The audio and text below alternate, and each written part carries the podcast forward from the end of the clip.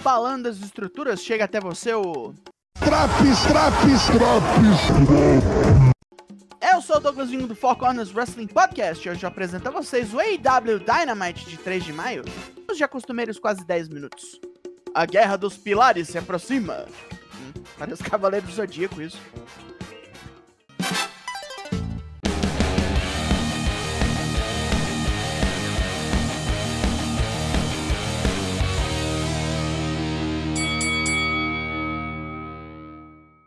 Essa quarta em Baltimore. Fuck you, Baltimore! Também começa com Orange Cassidy, mas é diferente das outras vezes.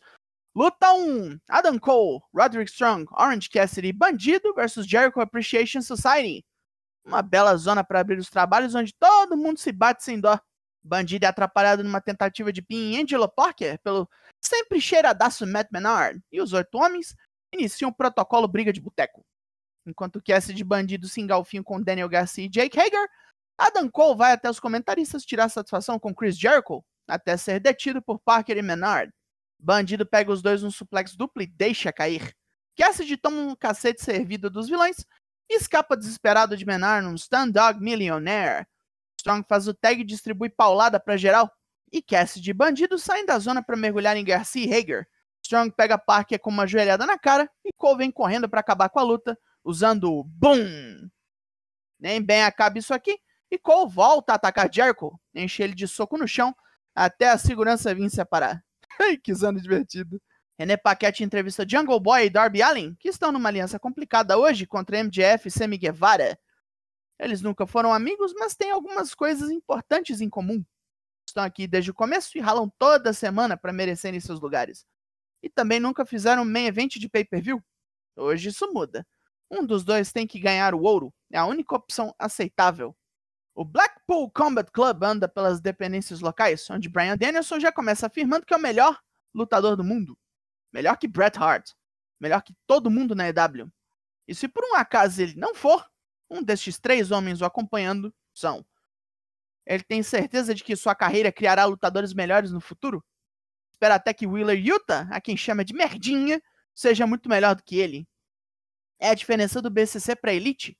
Eles querem que o ramo do Pro Wrestling fique melhor e vão levar isso a extremos. John Moxley rebate as acusações de que o grupo é feito de valentões. Eles apenas são lâminas procurando ferro para se afiarem. Em alguma época no passado, a Elite foi inovadora. Hoje em dia, não. O BCC fica cada vez mais perigoso.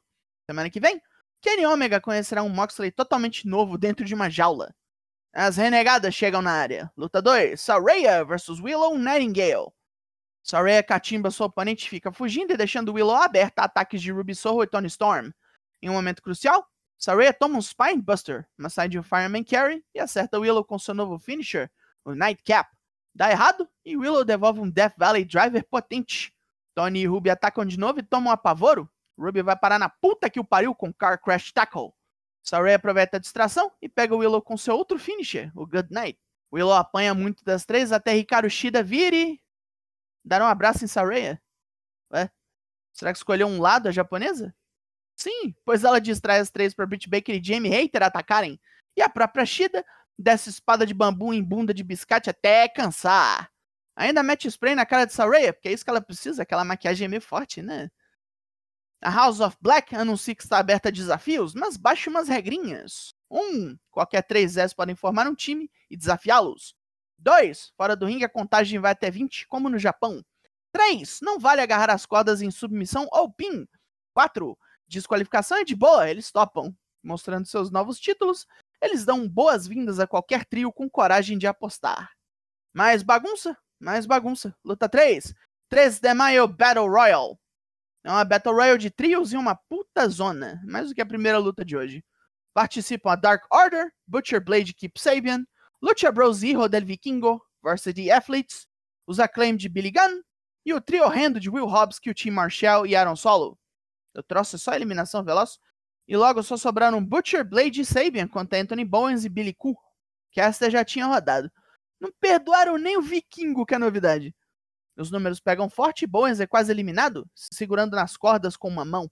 Billy esmaga os inimigos com seu cu no Famouser e taca geral pra fora. Essa vitória vale um desafio contra House of Black E vai ser muito bom ver os satanistas destruírem esses três panacas, mal posso esperar. René Paquete falava com Sammy Guevara até MJF chegar todo triste dizendo que é um amigo bosta e pedir desculpas com abraços e beijos. É que fofo. Nos bastidores, Kenny Omega e Don Callis tramam vingança. O Chacal mostra sua cicatriz na cabeça. 23 pontos. E ele pensa em Moxley todo dia, pela dor, em sua desforra. Moxley pode bater pesado, mas não é páreo para as habilidades mentais de Ômega. O ex-campeão então toma a palavra e diz que uma jaula é o lugar perfeito, pois ele quer machucar seu futuro oponente. Pelos ataques a toda a elite, Ômega tomará isso como assunto pessoal. Moxley pode atacar, bater, ferir, pode fazer Ômega sangrar, mas não vai ganhar. Squashinho? Squashinho agora? Luta 4, Wardlow versus um Jobber. Sem nome. A EW já foi melhor nisso um monte de chops e um monte de power bombs me lembra um certo alguém em outra companhia. Como tá com tempo, Wardlow ainda quer lutar mais e chama Christian Cage de Luchasaurus ao ringue. Christian diz que ele e o dinossauro poderiam massacrar Wardlow e Arn Anderson agora pelo título TNT, mas é quando eles quiserem. E mais importante, na hora H, não vai ser Luchasaurus que vai lutar pelo título.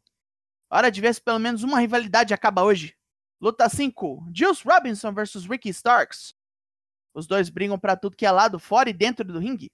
Eles usam as barricadas e escadas para se machucarem, e Ricky bate Juice em cheio nas ditas cujas com Power Slam. A vantagem é do absoluto, que larga o aço num tornado DDT com apresamento veloz, mas vacila num dive e toma joelho nas costelas. Juice dá nele um Frankenstein do canto, mas não previu uma reação tão rápido e é atropelado por um Lariat. Um Spear deixa Juice no bagaço e o Rochambeau termina a luta. Jay White ataca assim que o gongo soa, mas Ricky fica esperto e sai do Blade Runner para aplicar outro Rochambeau. Jill salva o parceiro e os dois correm. Antes de nossa luta final, MJF vem para falar com Jungle Boy e oferece uma propinazinha. Tenta convencer o menino selvagem de que ele ainda não está pronto para o estrelato, mas oferece a ele um lugar ao lado do trono. É só atrair Darby. Jack manda Max a merda e quer tomar tudo dele agora. Darby chega para ver os dois conversando e fica desconfiado. Né? Vamos ao Main Event! Luta 6: Darby Allin, Jungle Boy, Jack Perry versus MJF e Sammy Guevara. Jax caceta Sammy, que sai todo choroso de zoeira. MJF fica de catimba com Darby e chama a atenção do juiz toda hora enquanto fica procurando um jeito de roubar. Sammy tenta várias vezes enforcar Darby com o cachecol do parceiro, até o Kid suicida, usar a arma também e meter um stunner em MJF. Jungle Boy chega nervoso e mete um Tiger Driver em Sammy, que é salvo por Max, e o deus espanhol arregaça o selvagem com Spanish Fly. Darby mete um Cold Red em Sammy e Jungle Boy pega MJF no Snare Trap. Os dois vilões escapam e começam a discutir depois de um suplex em Jack. Sammy mete o pé na cara do campeão. Hora perfeita para Jack pregar o cotovelo na nuca de Sammy e Darby elimina a competição com Coffin Drop. A Fatal Four Way dos quatro pilares vai rolar e MJF está possesso. Ele ergue o cinturão contra Darby e Jack. Vem de programa! Pontos positivos. A luta de quartetos que abriu o show foi uma bagunça fodida de boa. Juice e Rick Starks largaram um lutão no meio do show e o main event encaminhou bem essa treta dos pilares. Logo, vai tudo cair. Podia ter rolado uma luta de alguém da Elite, mas as promos do BCC e do Ômega foram boas. Pontos negativos. Wardlow matando sua job toda semana é bem merda, parece um almoço. Se eu reclamo disso lá, tem que reclamar aqui também. A turma da Soraya tem que fazer algo melhor do que isso aí, ou então a divisão feminina vai continuar no negativo, tá? Não são só elas, é tudo, mas tá ruim demais. E a Battle Royale de trios nem foi divertida, foi só bagunça, desperdício de gente boa. O IW Dynamite dessa semana ganha nota 7 de 10. É, acabou esse Drops. Four Corners faz live toda terça e quinta sempre às 8. Cola aí hoje e chama teus mano. Eu sou o Douglas Jung, nós somos o Four Corners Wrestling Podcast. E semana que vem estamos aí, porque logo, logo tá chegando o pay da EW, hein? Ó, ó. Logo mais, tem mais, e até!